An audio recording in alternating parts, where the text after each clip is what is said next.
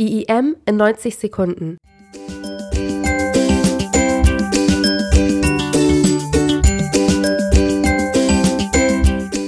Experten erläutern Begriffe und Arbeitsfelder des Studiengangs in 90 Sekunden.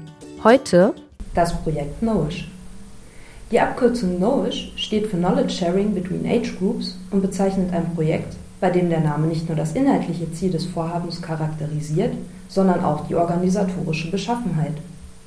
Am Projekt beteiligt sind vier Studierende im Master, drei Doktoranden sowie drei Professorinnen und ein Professor, so dass auch hier ein Austausch über Generationen im universitären Kontext hinweg entsteht. Das Projekt ist aber nicht nur generationenübergreifend, sondern auch kulturübergreifend ausgelegt.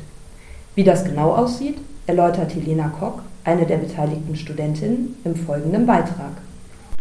Das Projekt Knowledge ist eine internationale Kooperation des Instituts für Informationswissenschaft und Sprachtechnologie an der Universität Hildesheim mit dem Institut für Informationswissenschaften an der Abo Academy in der finnischen Stadt Turku.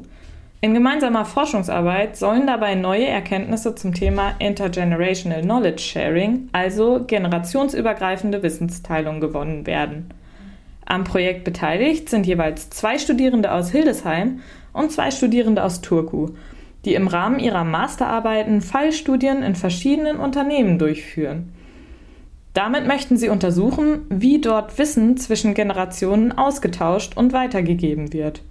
Eine Besonderheit des NOSH-Projekts liegt darin, dass die Ergebnisse im Anschluss interkulturell verglichen werden – um herauszufinden, ob und wie sich der Umgang mit Wissen in Finnland und Deutschland womöglich unterscheidet.